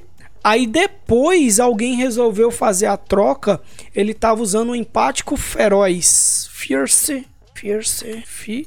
Dança Helminho, dança, Empático. dança Helminho, dança. Valeu pelo follow, gelatina neutra. É. Feroz. É, é o Tabs, o, o Ramuda tá em todo canto. O cara é. O, o, ca- o cara monta deck bem. Não, o cara fez top 8 Ele no. tá numa. nessa ele se- tá numa só nessa semana-. É, só nessa semana ele fez top 8 no Standard e no. Acho que foi no Pioneer ou no Modern. Ele faz top 8 em tudo, né? Aqui, ó. A, a primeira lista do deck, gente, usava essa carta aqui, ó. A primeira versão do deck foi o deck do Ramuda. E ele usava essa cartinha, né? O Fierce Path aí, ó. Que é 3 manas, um barrão. Quando ele entra, você procura uma carta de custo 6 ou mais o seu baralho revela e põe na mão. Depois disso, houve uma certa troca, né? E agora a galera trocou ele pelo Muldrifter, que é uma boa troca, né? Particularmente eu acho, porque é, é melhor para um plano de beatdown, ele oferece caixa de advantage, é mais fácil de você rampar para ele do que pro. Assim, a sequência que você pode fazer de Muldrifter, Boarding Party e Altisauro em três turnos seguidos é muito forte, sabe? Sim, Muldrifter para mim, a, assim, ela é a melhor carta do Pauper. Assim, ela é a carta que representa muito o formato. Eu já vi muitos jogos sendo virado quando o cara castou um Muldrifter, comprou duas cartas e o jogo desandou de uma maneira descambou para o rumo que você nunca imaginou. Porque ele faz tudo que o Pauper quer, né? Ele é um bicho, né? Faz como você falou, é uma ameaça, é um draw, tem evasão, então eu acho que ele é bem completo pro formato, né? Para os outros formatos que ele é jogado, né? Claro que 5 manas é, é muito ruim. Mas pro Pauper, essas 5 manas aí são muito bem pagas. Eu acho que o Modrift representa o Pauper como um todo. Ele, ele, ele é o fair card ideal do Pauper. Ele é exatamente o que você espera de, de uma carta comum. É, se ele Inclusive, fosse uma mana a menos, história... se ele seria Desculpa. quebrado, e uma mana a mais, ele seria inviável, né? Inclusive. É, é basicamente por aí. Ele por uma. Por uma mana mais ele seria uma carta ruim. E por uma mana menos ele seria uma carta quebrada. Então ele, ele fica num, num termo muito bom de, de cartas justas assim pro formato. Inclusive eu tenho uma história bem longa com o Mudrifter, porque meu primeiro deck de Magic tinha é, Mudrifter na lista. Então, é, é, para mim ainda tem o, o, o, ponto nostálgico, né? De que é, a, é uma das primeiras cartas de Magic que eu joguei na minha vida. Caraca. Época de Lorien aí com Revelark, né? Uhum. O W Revelark, né? Que fazia o combi, era massa esse deck, velho. Aí... Baby Romeu jogando como o Drift. Bota aí, Romeu, estudante saindo do, do ensino fundamental indo pro ensino médio, jogando como o Drifter. E assim, é interessante, ele é um deck promissor. É, ele pegou aqui décimo lugar no challenge de domingo. É um resultado expressivo, né? E não é o décimo, tá? Ele pegou o décimo lugar. Outra pessoa jogando com a lista pegou o décimo primeiro lugar. E ainda nós temos mais um aqui no top 32 no 24 lugar e outro no 28. Então, assim, é um. Eu nem sei se esse aqui é. Esse aqui é Bogos. Não, esse aqui é. Esse aqui também, ó. Só que esse aqui é diferente. Esse aqui é só Ponza mesmo. Esse aqui é só RG. Mas assim, então ele é um deck que tá aparecendo e tá conseguindo fazer resultado, né? A questão é, eu acho que ainda não chegaram, talvez, em uma lista ideal do deck ainda. Mas vai ser bacana, né? Eu acho que isso vai mudar de acordo com como o formato vai, vai se adaptando. Hoje, por exemplo, eu não sei se, se jogar com LD é, é a melhor opção dentro do, do Pauper. Talvez surjam em algum momento outras listas de, de Cascade que não sejam tão voltadas para LD, mas também pode ser que o formato fique mais, mais voltado para LD ser uma, ser uma, uma estratégia via não só viável, mas como extremamente competitiva. Se você tem, por exemplo, um aumento de 10 com mana base mais. É... Arrojada. Hum, eu não eu usar outro termo, eu usar uma mana base mais daring. Eu esqueci agora em, em português. É, daring é arrojada. Isso, ou greed, ou agre... mais ousada. Gananciosa. É, gananciosa, né? É, você vai ver esse deck funcionando muito bem. Talvez num formato mais voltado para Tron, inclusive, esse deck funcionaria melhor. Sim. Mas o fato dele estar tá dentro do formato de hoje fazendo resultado já mostra que ele tem um grande potencial. Exatamente. Então, a uma das respostas da Tabs aí, né? Apesar de que a Tabs comentou aí, você não pode falar isso pra um professor, não, que você matava a aula pra jogar Magic. Ó, oh, que isso, Tabs? Aí não, né? Olha, eu convenci os demais alunos a jogar Magic e fazia esqueminha pra, pra gente ficar jogando. Então. Mas assim, pode ser que ainda vão surgir coisas, né? Uma coisa que eu falei no início da live é a análise que a gente está fazendo aqui é tentar entender onde o Fall from Favor vai se encaixar no Pauper. A surgir um deck como esse, como esse Temur Ponza aí, ou, ou até RG Ponza, que nem essa lista que eu achei essa lista mais legal, aqui, ó, essa que eu achei mais legal. Essa lista que é puro RG, ó.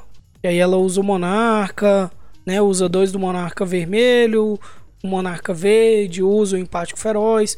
Então, não sei ainda qual seria a melhor versão, mas isso pode ser uma resposta ao Falcon Favor.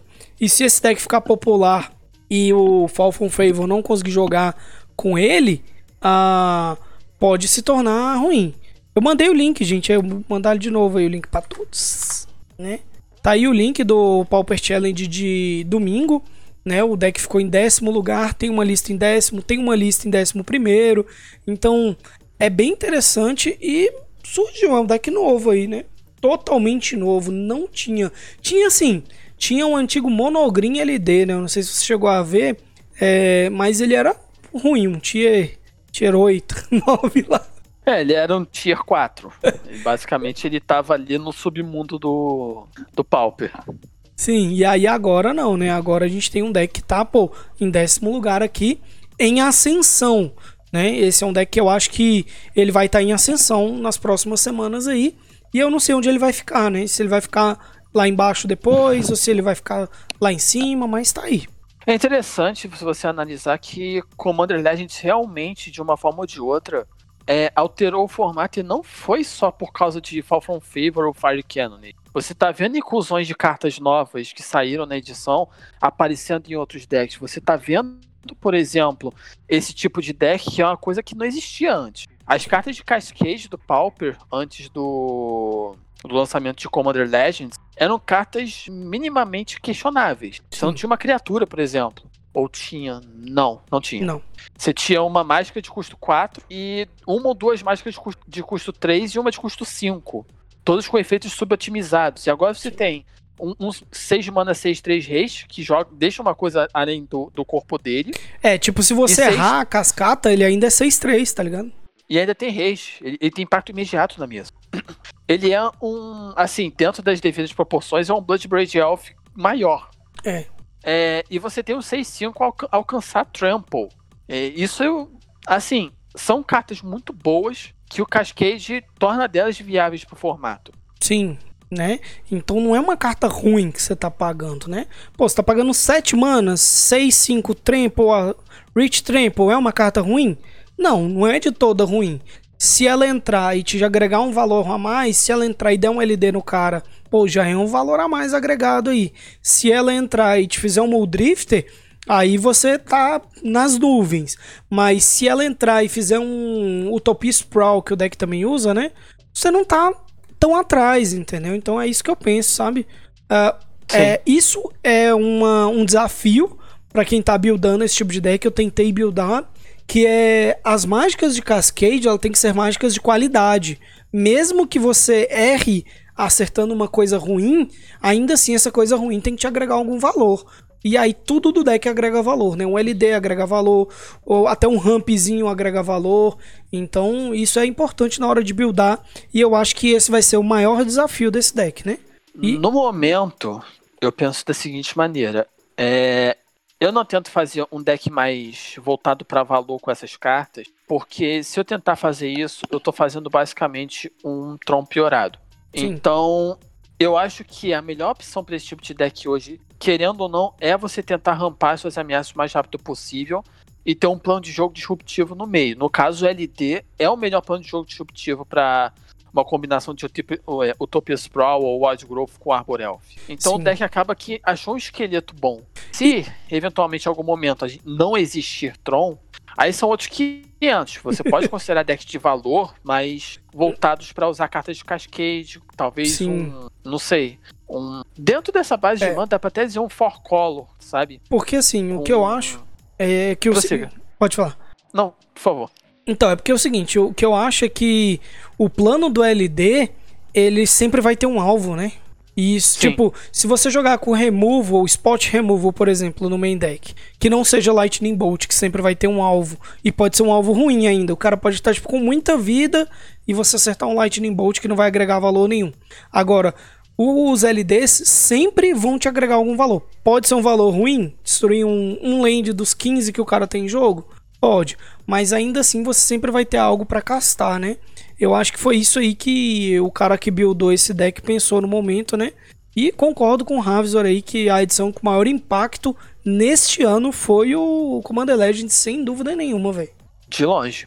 Entendeu? A gente teve edições boas com o Double Masters, mas a edição que causou uma mudança significativa no Pauper, com certeza é a Commander Legends. Sim, né?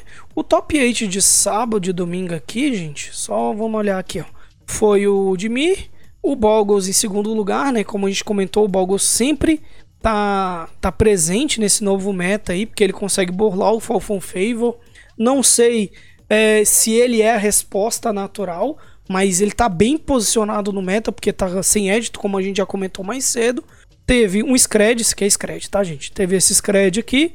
Tem o Monoblue Delver do Bravenix, também um jogador muito presente. E aí entrou dois decks que eu acho interessante, só para dizer mesmo.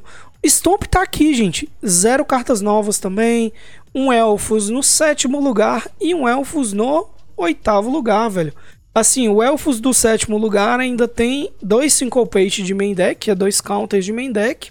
E o Elfos do oitavo lugar um Elfos monogreen, inclusive, nenhuma disrupção, nada de novo no, no deck, entendeu? E conseguiu fazer resultado em cima de tudo isso. É, eu acho que Elfos também é uma boa resposta ao Falcon Favor, né? Então, é, tanto o caso do Stomp quanto o caso do Elfos, é, vale lembrar que o, o deck que mais se beneficiou do, do Fall From Favor são os decks de fadas.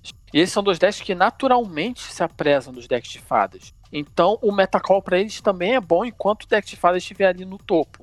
O... E sim, o Fall From Favor ele é uma carta relativamente bem ruim contra o Elfos, mas também depende de qual elfo você encanta com ele. Mas e... Fall From Favor no Elfos normalmente, contra o Elfos vai ser basicamente um Spot Removal. Spot Removal, contra esse deck em particular, ele é ruim. Ele é muito ruim. Sim, e ainda tem a Kyrian Ranger, né? Que é a Kyrian Ranger. Sim. Porque no Elfos, o Elfos, diferente do Stomp que precisa bater, o Elfos você tem vários Elfos de habilidade, né? Por exemplo, você dá um Falfo Favor numa Titânia, no turno seguinte o cara fazer uma Kyrian, ele já anulou o seu Falcon Favor aí e provavelmente vai ter ainda inclusive outros coleguinhas do lado da Titânia para poder roubar o Monarca, caso você tente fazer esse Monarca muito apressado ali, rápido, né? Então, Exatamente também uma boa resposta, né? É interessante isso que houve também, né, fazendo essa análise aí, ó, houve também uma virada, né, dos decks do meta, né? Então, decks que estavam lá embaixo, como Elfos, Elfos estava meio caído ali, agora voltou a aparecer, né? Sim. É... No caso do Elfos também tem a questão de que não importa se o, se o seu oponente vai, por exemplo, travar sua Titânia, se você consegue buscar outra com, com Lead da Stampede, ou se você consegue fazer uma desejadora do bem, ou se você está populando a mesa gigantesca com, com um monte de, de, de bichinho barrão que eventualmente vai ganhar o jogo. Sim, Elfos então, também. O Elfos ele tem essa vantagem, uma vantagem muito grande em cima de um formato que meio que está se afastando um pouco do removal em massa. É, exatamente, porque se a gente olhar aqui, ó, Antigamente tava, a galera tava usando dois, três filmes, né? Na lista do Weber mesmo, ele tá usando um Suffocante filmes de main e um de side, né? Eu lembro que chegou a ter listas que tava usando três, entendeu? É, uhum. que já é um número bem maior. Pode parecer que não, mas é. Né? Então, nós temos aqui o o Scred, ele trocou, ele trocou os ele trocou os Electricity por Cannonade. Então, assim, ninguém tá voltado pra Mass Removal, né? Então, isso é importante, né? E, é, e ele também é um deck, como você falou, né? Stomp e Elfos são decks que naturalmente ganham de Monoblue, que é um deck que tá em alta. Né? Uhum. E o Stomp, se eu me engane, deixa eu checar aqui. Pode falar. Eu, eu tô checando aqui só pra ver se eu não tô falando besteira. Então, o Stomp, ele tá usando é, três Elephant Guide, que é, é um card também que é muito importante para você não não sofrer tanto para removal de um, um, por um, sabe? Uhum. São é. três Vines e três Elephant Guide, então ele, ele meio que se preparou de certa forma para você não, não sofrer tanto para removal pontual. É para Scred, Bolt, Cast Down, Agony Warp, então você consegue agregar o valor mesmo que seu bicho morra, né? Sim. Então, é interessante, é... Aqui, ó, no domingo, cadê? Cadê? Caindo desgraça. Cadê? Deixa eu ver isso aqui. Décima segunda carta mais jogada de domingo, né? Deu uma queda de sábado para domingo. No domingo a gente não viu nenhum Tron no top 8, Né? Eu não, não sei também se os jogadores de Trons. Ó, o Hansen tá aqui no top 16. Modern Monkey tá aqui em 13. Ele geralmente faz top 8 também. Mas, ó, o Emilova, que é o milagre, ele jogou no domingo, ficou em 27. Acho que deu algum bug lá, ó. e ele não começou o jogo no top 8, né? Mas é, é interessante também que uma reflexão que agora eu queria ver com você, a partir do, do que a gente viu, discutiu aqui, né? E com a galera do chat aí também presente, que é antes o Pauper tinha um problema, né? que era o Tron. Eu tô falando assim, o Pauper tinha um problema, nem tanto por mim, eu, eu para mim Tron é de boa, mas ele tinha um problema, que era um Tron, né? Que a galera falava que Tron era um problema, que o Tron tava degenerando o formato e tal, né? E aí o que que aconteceu? A gente tem a chegada de Commander Legends e com a chegada de Commander Legends a gente tem Fall from Favor que fez o Tron se tornar um deck entre aspas, inviável de jogar atualmente, devido a grandes presenças de UX.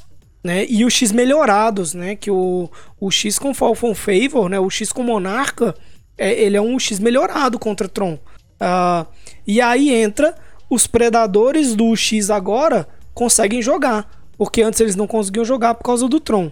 E aí fica o questionamento: será que então o Falcon Favor, né, veio para tirar a monarquia do Tron fazendo um trocadilho aí? Olha, é, eu vou colocar aqui alguns pontos é, referentes, principalmente à representatividade do Tron no, no metagame. Eu só preciso abrir uma coisa aqui que é um arquivo que eu tenho com, com todos os decks que fizeram top 32 até o, o momento desde o lançamento de Commander Legend. Deixa uhum. eu só uhum. achar aqui. Sim, porque é, enquanto você tá procurando aí, né? É, que é o seguinte, a galera fala, né? Falava antes, ah, o Tron, Tron, Tron, Tron, Tron, beleza. Você. O Tron foi o único deck que não foi beneficiado com Falcon Favor. Ainda, né? Se um dia colocarem isso aí no Tron e der certo, aí vocês esquecem o que eu tô falando. Mas Algumas até. já chegaram a usar. É, mas em, pelo menos ainda não vingou, né? Então, assim, é, você melhorou o predador natural do Tron melhorando o predador natural do Tron, a, a tendência é que os Trons diminuam. Diminuindo os Trons, você tem uma tendência aos predadores dos X subirem, que são decks que são ruins contra Tron. Então, será que, que essa tríade do Pauper aí volta a, a ser, é, ser feita, né? Então, assim, é interessante que, que essa análise também pode ser olhada. Como eu falei, Vamos tentar entender, com o passar do tempo, onde Falcon Favor vai se encaixar, né? Se é uma carta quebrada no formato, é uma carta que vai ser contornada, ou é aquela carta ali que, que vai ficar mesmo e já era. Aprenda a jogar contra ela. Então, é, juntando todos os challenges dessa semana com, com os demais, foram 24 trons no, de representatividade no challenge. No top 32. Isso. É, Quantas semanas? Oi? Quantas semanas eram? Foram três semanas até agora, se a minha conta não estiver errada. é, o Ferris, se você contar todas as instâncias de Ferris, você tem de 4 com 8, 32 com 6. Nós temos 38. Nós temos 4,5% de trons no top 32 nos últimos challenges. Nós temos 44 decks de fadas. 44. Isso juntando, to... Isso, juntando todas as variantes. O caso. dobro do meta. O dobro do, de Trons. Quase o dobro, né? Ex exato. Então, você pode ver um, uma forma onde os decks de fases meio que dispersam entre os tipos que existem, entre os macro, micro-arquétipos que existem, que no caso é o UB, o R, Mono Blue, e possivelmente outras versões que aparecerem. E enquanto o Tron meio que fica concentrado num único deck. É, se você fazer uma análise de como o formato ele está se adaptando a Fall From Favor, você vê que os, os agros que antes tinham sumido um pouco porque as pessoas meio que se anteciparam ao fato de que Cannon tinha acabado de sair, eles estão começando a voltar, principalmente o Stomp, e você vê uma redução de determinadas decks que também se apresariam do do Ferris, mas que perdem pro Tron, que no caso é o Mar do Monarca. O Mar do Monarca ele teve 14 cópias nessas, nessas poucas semanas. É uma redução considerável da, da quantidade que era antes de, de Commander Legends. Por Uhum. outro lado, você tá vendo também um aumento ali do Boros Bunny, que é um deck que ele consegue se aprisar do Ferris, entre aspas, ao mesmo tempo que ele consegue estabelecer um clock que às vezes consegue ganhar do Tron. Mas é uma então bad você tá match. vendo. Desculpa. Mas eu acho bem difícil. Mas com Pyroblast fica melhor. Contornar com. Contornar o Tron. É, mas você aí a Super Tabs comentou. boa. É, a Super Tabs comentou, Pyroblast main deck. Pyroblast main deck no Bully, não é, a gente acha que o Pyroblast tá ali pro Fall from Favor, mas contra Tron, mano, você dá um Pyroblast no Muldrifter contra Tron ali, velho, é quase GG, velho. Assim, uma coisa, uma coisa importante do, do Bully é que, ape- comparado ao Mar do Monarca, por exemplo, ele consegue estabelecer um clock melhor. Ele sofre um pouco com o fato de que ele tem menos uma, uma mecânica de advantage menos robusta, mas ele troca isso por um clock melhor. Então é possível sim que, que essa, essa rotatividade do metagame acabe fazendo o from Favor virar uma carta adaptável. É, não vou dizer que eu acho provável, não vou dizer que isso faz a carta es- escapar do risco de ban. Eu acho que ainda vai levar um tempo, não vejo isso acontecendo antes do meio ou 21 de janeiro. É, possivelmente não vai acontecer nem em janeiro nem em fevereiro, se acontecer algum ban, mas o formato ele tá se transformando lentamente, mas tá. Sim, o, o Fuca comentou que o meta tá muito chato, né? é, esse é o que eu acho que é o grande lance do, do Fall from Favor, entendeu? É como, mais do que a carta em si trazer um, um malefício pro formato ou alguma coisa assim, eu acho que a resposta da comunidade à carta é o que vai dizer, né? Tipo, o meta vai ser monarca? Vai ser monarca. Porque você já tinha decks que usavam monarca, como Boros Bully, Mar do Monarca, até Rakdos, BW já usavam. E agora os decks azuis também estão usando monarca. Então todo mundo vai ter monarca. Só quem não vai ter monarca é deck verde, que nunca teve monarca. Monarca era ruim, vai continuar ruim. Então, das cinco cores do Magic, quatro vão se aproveitar de usar monarca. Então isso não vai mudar, entendeu? Não tem como mudar. E aí a questão é, você vai gostar de jogar de monarca? A galera vai gostar de jogar com monarca, contra monarca? É, Então isso aí também eu acho que é um indicativo de quando vai ter o bando Fall from Favor, né? Se tiver, mas eu concordo em parte com você. Eu acho que não vai ser agora, não vai ser no final do ano agora.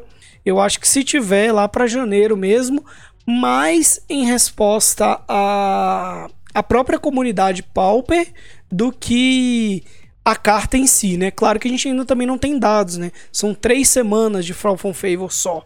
Então os dados ainda estão meio é, tendenciosos, né? No- na matemática a gente chama enviesado. Os dados ainda estão enviesados porque agora é o momento de testar Fall from Favor, né? Também ninguém vai testar a carta depois de seis meses que a carta saiu. Não.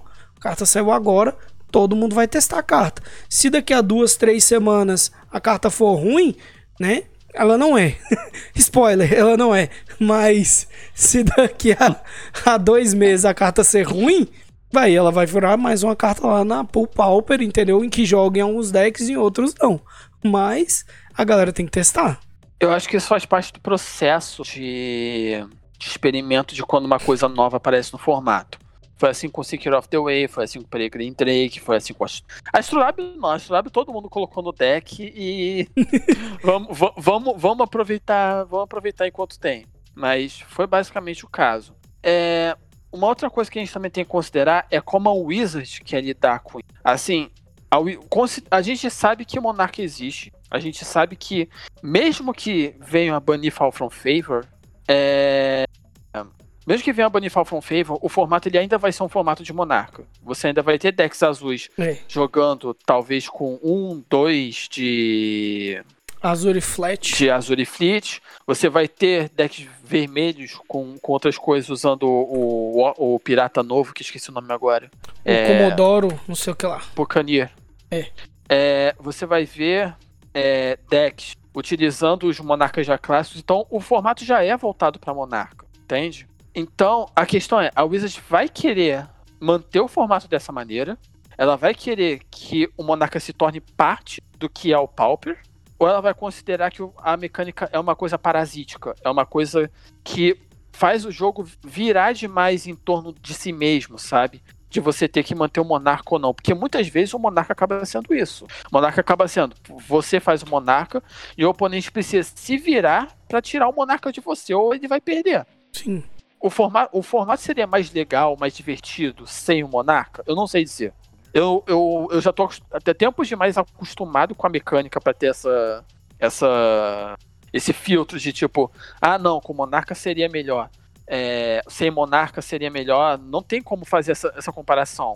Mas é possível que a Wizard enxergue uma dessas possibilidades. Ou ela vai tornar o monarca parte do jogo, parte do formato, provavelmente um dos pilares, se não o pilar do formato, ou ela vai olhar e pensar, não, o, o monarca está sendo uma mecânica parasítica. Ela está tornando o formato um negócio onde quem faz o monarca primeiro ganha. Quem mantém o monarca ganha.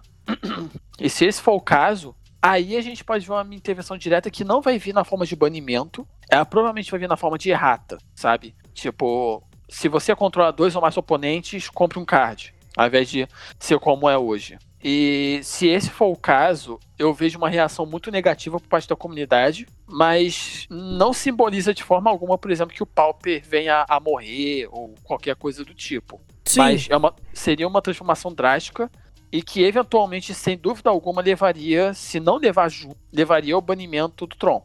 Sim, porque como eu falei, né? A, a gente tava vendo uma, uma certa ameaça do Tron e a ameaça do Tron, ela parece que tá controlada ali, né? Parece que é aquele aquela fera que foi domada pelo Fall from Favor, inclusive pelo desenhozinho mesmo, né? Que é o, o carinha sendo, sendo preso, né? Parece que o Tron tá ali no lugar dele, mas ele é uma fera que tá acorrentada. Se você quebrar as correntes, o Tron sai desembestado aí e mata todo mundo, né?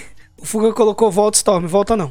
O Storm fica lá onde ele tá bem. Se você quiser jogar de Storm, vai jogar os campeonatos sem banlist lá, que você vai ver o que, que é o que Morrer que na 3. É, o que, que é velocidade. Curiosamente, tem um, um caso de Storm que é válido, que é até usado no site de alguns trons, que é o Scattershot, né? No Tron. E eu queria muito que o Jace fizesse uma criatura que for, é, existe uma criatura, só que ela faz isso pro controlador da mágica, então não funciona. Mas eu ainda queria muito que fizesse uma criatura que toda vez que for alvo de uma, de uma mágica, é, desse um de dano no, hum. no oponente. É. Porque existe um. Por que eles estão Ah, lembrei porque eles estão funcionando com o herói, que tá. É. Porque existe uma carta também de Storm que tá válida no formato que é Ground Rift, eu acho. Que é criatura alvo não pode bloquear. Ah, sim. Então seria possível você fazer uma espécie de combo entre esses dois tipos de cartas e você ter um pseudo Storm ali. Seria minimamente interessante, talvez quebrado, não sei. mas seria minimamente interessante ver esse tipo de construção acontecendo. Tem uma carta de Storm que é válida no Pauper, ela é um incondition, mas é ruim. A criatura ganha mais um, mais dois até o final do turno e tem rajada. É o Astral. Astral Wings, eu acho. É, exatamente. Mas ela não é válida, né? Ela é válida, mas, enfim, dá mais um, mais dois pra um bicho, você ser condicional a ser um bicho é meio ruim. Né? Sim, e principalmente fa pelo fato de que você, por exemplo, você fazer um mais um mais dois e tomar um Moment Peace, você gastou todos os seus recursos para fazer aquilo. Sim, né? Mas existe, né? Para quem não conhecia, só mostrar aí para vocês, ó.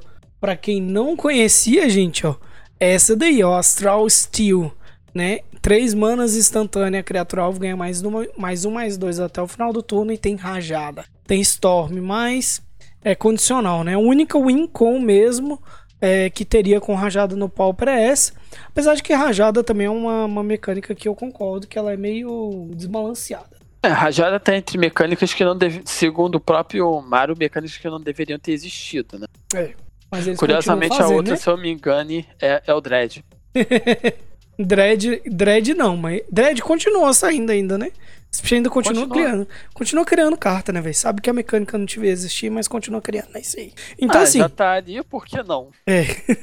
então, assim, eu acho que essa questão da, da Wizards, né? De, de analisar, é, eu concordo com você, só que eu acho que hoje em dia a, a decisão não é da Wizards, entre aspas, né?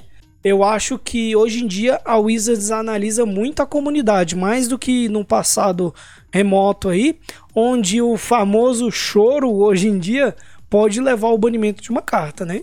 É, antigamente não, né? Antigamente os critérios da Wizards para banimento de cartas dificilmente envolviam a, a, o desgosto da comunidade ao formato ou a como ele está se comportando, mas agora não, agora eles eles analisam o feedback da comunidade. Então, se a comunidade, o meta vai virar monarca, isso já já eu acho que já é consolidado. Se a comunidade não gostar desse meta de monarca, aí sim eu acho que a Wizards pode banir. Sim. É, tudo também depende muito da reação da comunidade. Só que a comunidade também é muito divisiva. Se você vê a discussão hoje a respeito disso, ela é muito dividida. Entre as pessoas, entre as pessoas que falam que Monarch é ok, as pessoas que falam que Monarch é uma mecânica que não deveria existir no Pauper, ela é dividida. Sim. É, porém, existem pessoas dentro da Wizards que já falaram abertamente que consideram que Monarca não deveria existir num, num jogo de X1. Uhum. Não é, então, o design não é para isso, né? É, exatamente. Já foi designado para ser um instrumento político em jogos de multiplayer. É, um outro fato também que pesa muito nisso é a tendência de challenge. Por exemplo, a gente teve 38 jogadores no challenge de sábado, o que é um número muito pequeno de jogadores para um evento. É, um evento que foram 64. 64. Em um já é um número comum. Em um não, em um campeonato que premia 64 players, é complicado, entendeu? Sim. É, tipo... Gente, eu, eu, eu, teria até jogado se soubesse que ia dar só 38. Enfim. É. é... Mas, Porém. É, os tabs, a Tabs perguntou aí, né? Sábado tem, sempre tem menos, mas esse foi exagero. É. Ah, só, só top 32 que premia? Ah, tá. Eu ouvi falar que tava premiando top 64, mas então só 32. Mas, pô, de top 32 tem 38 players, né? Geralmente o sábado dá 45, 44 players. Então dá 38 é muito menos, né? Inclusive, fazendo um paralelo, pode ser um paralelo equivocado, mas o pioneiro ele sofreu uma sacudida no, no formato porque não estava fechando o challenge. Então, Cara, não tava tendo gente para jogar o Pioneiro porque a comunidade não queria jogar. Se acontece o mesmo. Isso. É, se acontece o mesmo com o Pauper, a tendência é o Wizards chacoalhar o formato. O Pioneer, ele teve um, uma situação tão desconfortável para a comunidade com relação aos, aos combo decks que dominavam o formato. Assim, os três maiores decks do formato eram decks de combo. Então, o formato ficou tão ostracizado para os jogadores porque não é divertido você jogar, assim, você jogar um torneio e você saber que a maioria dos decks que você está enfrentando tem um botão ali de, de vitória instantânea, que os formatos começaram a, a cair, cair, cair até não fechar. Esse é o tipo de resposta de comunidade que eu acredito que pode vir a acontecer e que pode. Assim, não acho que vai acontecer, mas é o tipo de, de resposta que faria uma intervenção direta acontecer. É a forma como a comunidade tem de dar a tua voz, sabe? É o tipo de ação que a comunidade pode fazer que mostra se ela está satisfeita ou não com o formato. Sim, exatamente. Só um paralelo bem rápido também para a gente também não se alongar. É, eu já ouvi algumas pessoas da comunidade perguntando por que, que não tem muitos campeonatos competitivos paupers, né? Ah, na temporada anterior do, da Wizards, eles colocaram os campeonatos paupers. Só que ele precisava, não lembro se era 64, precisava de um mínimo de players para fechar o campeonato. E o pauper nunca fechava.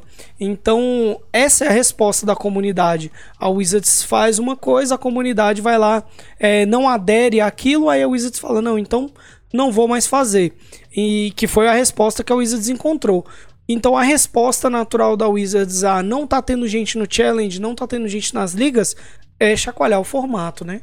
Então é uma, uma questão de ação e reação da Wizards aí, às vezes mais do que o Twitter aí dos jogadores.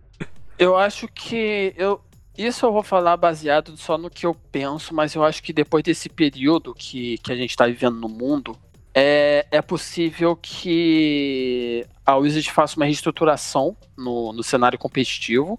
Eu não sei se isso vai atingir o Pauper, mas eu acho que o Pauper pode ter alguma atenção, mesmo que seja como eventos paralelos, dentro dessa, dessa reestruturação. Sim, exatamente, né? Mas, cara, eu acho que é isso aí. Eu acho que a gente conseguiu fazer, pelo menos na minha avaliação, uma boa análise. É, se eu fosse, né, dar uma conclusão minha agora, né? Eu acho que o Falcon Favor ele tá bem no momento do, do formato. Eu não gosto da carta, tá? É tipo, vamos dizer assim, eu tô separando as coisas. Analisando metas do challenge, analisando os resultados que a gente viu aqui, o que, que foi apresentado, olhando o que, que a gente viu, eu acho que o Falcon Favor ele tá sendo mal necessário agora, né?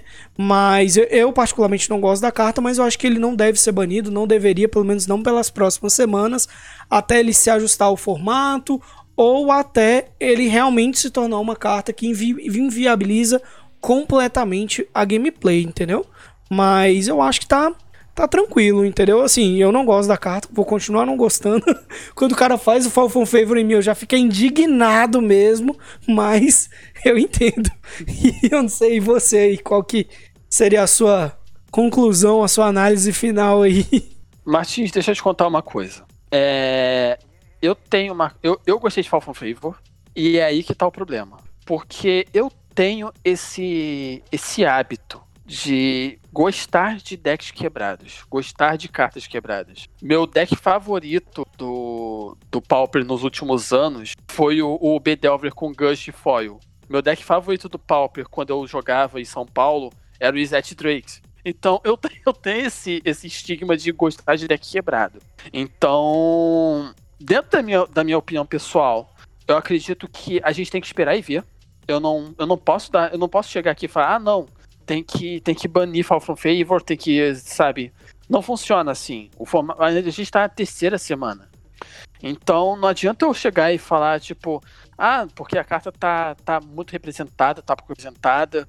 É, eu acho que ela já tá em níveis bem altos de jogabilidade, mas eu acho que isso é natural do, de como o formato se comporta, de que os decks azuis estão em ascensão.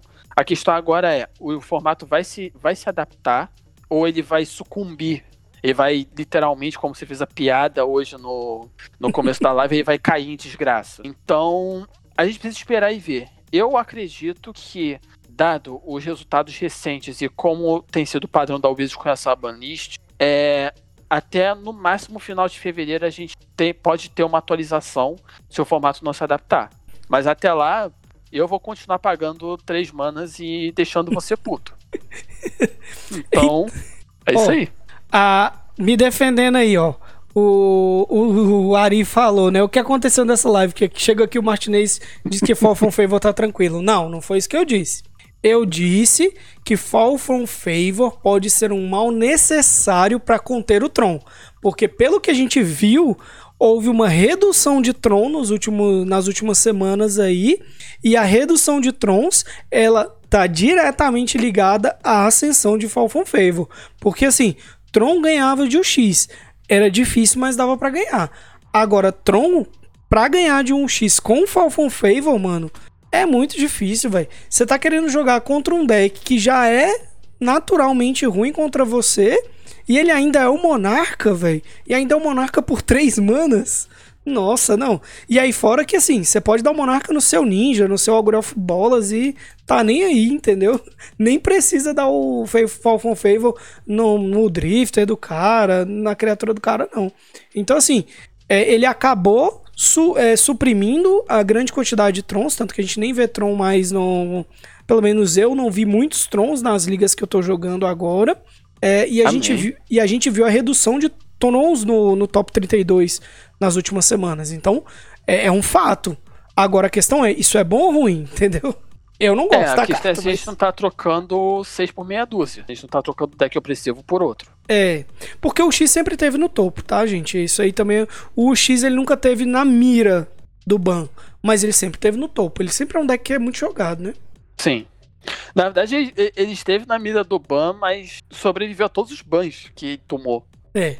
Cloud of Fairies, Gush, Daisy, Santuário, ele, ele só seguiu. Exatamente. Ah, o deck, o deck é forte, velho. É uma mecânica forte. Sim. Entendeu? Galera, Bom. a gente já, já se estendeu aqui, na verdade, né? Na verdade, a gente já estourou um pouquinho o nosso tempinho aqui. Porque vocês sabem, né, velho? Falando do Pauper, a gente já, já tinha uma noção de que isso poderia é, vir a acontecer, né? Então, é, é, o ponto eletrônico aqui já tá, já tá falando aqui, ó. então, assim, gente, é, foi essa análise de hoje, velho. Eu espero que tenham gostado. Segunda-feira que vem também entre aí na nossa live, velho, que a gente vai falar toda segunda-feira que a gente vai ter a análise do metagame de algum formato, né? Esse final de semana eu achei o. Eu e o Humberto, a gente conversou e a gente achou que era o momento ideal de falar do Pauper, né? Porque tava lá o Falcon Favor consolidado já. Inclusive tem um artigo dele é, sobre a carta lá na Cards Realm para vocês darem uma olhada também sobre o impacto dela e tal, uma análise escrita. Então a gente achou por bem é, falar dele agora, né?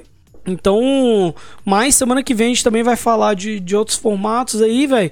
Vamos comparecer a live aí, gente. Bom, agradeço a todo mundo que acompanhou a gente até aqui.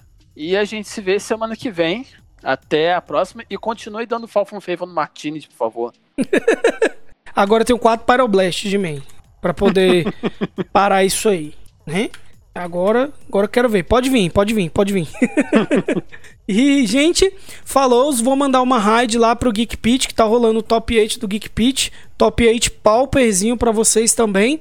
Ah, mais tarde também, quem quiser acompanhar o canal da Cards Elmiga, né, vai estar tá jogando um Legacy aqui.